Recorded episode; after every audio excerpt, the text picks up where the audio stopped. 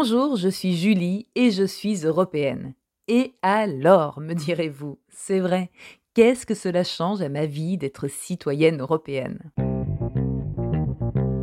Faites-vous partie des grands fans de glisse? Serez-vous sur les pistes cet hiver? En France ou encore en Italie, en Allemagne ou en Pologne? Si oui, cela peut vous parler. On est d'accord qu'avec le réchauffement climatique, il y a de moins en moins de neige et qu'il faut aller de plus en plus en altitude pour en trouver.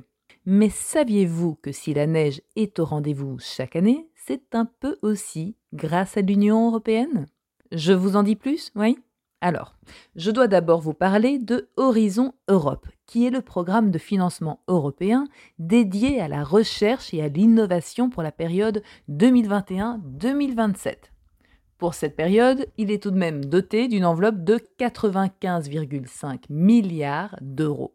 Avec ce budget plutôt important, l'objectif est de renforcer les bases scientifiques et technologiques de l'Europe en subventionnant des solutions innovantes à des enjeux européens, tels que les transitions écologiques et numériques, le développement durable, tout en stimulant la compétitivité de l'industrie des 27 États membres. L'Europe soutient, sous forme de subventions, ainsi la recherche et l'innovation en complétant les financements nationaux, et cela à toutes les étapes, depuis le concept jusqu'à la mise sur le marché. Bon, et le rapport avec nos pistes verts et noires? Eh bien, ce programme est le successeur de Horizon 2020, qui a notamment financé le développement d'un nouveau canon à neige, produisant 8% de neige en plus en utilisant 15% d'énergie en moins, tout en étant moins bruyant. L'Europe a aussi soutenu un projet visant à créer un système de prévision météorologique à l'intention de l'industrie du ski, afin de prévoir la quantité de neige à l'avance. L'outil ProSnow a été sélectionné dans le cadre d'un appel à projet Une économie plus verte. C'est un nouveau service climatique européen qui aide les stations de ski à prendre de meilleures décisions. Il peut prévoir les conditions d'enneigement des prochains jours jusqu'à 5 jours. Cocorico, c'est Météo France qui a coordonné ce projet avec d'autres partenaires du monde académique, leaders européens sur les sujets neige et montagne. D'ailleurs, il a d'abord été testé dans plusieurs stations pilotes dans les Alpes, en France bien sûr, mais aussi en Italie, Autriche, Allemagne et même en Suisse. Et c'est tellement bien ce programme que figurez-vous que nos amis du Royaume-Uni, qui ont quitté l'Union européenne, hashtag Brexit, ont demandé à réintégrer ce programme dès janvier 2024.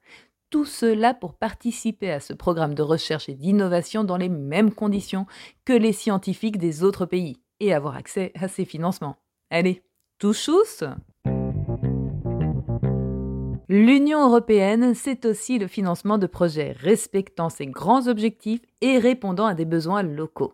Alors, je tourne la roulette des projets rendus possibles grâce à de l'argent européen et hop, direction le Grand Est à Gérardmer précisément, où de nouveaux aménagements ont été réalisés pour développer la pratique du ski dans les Vosges.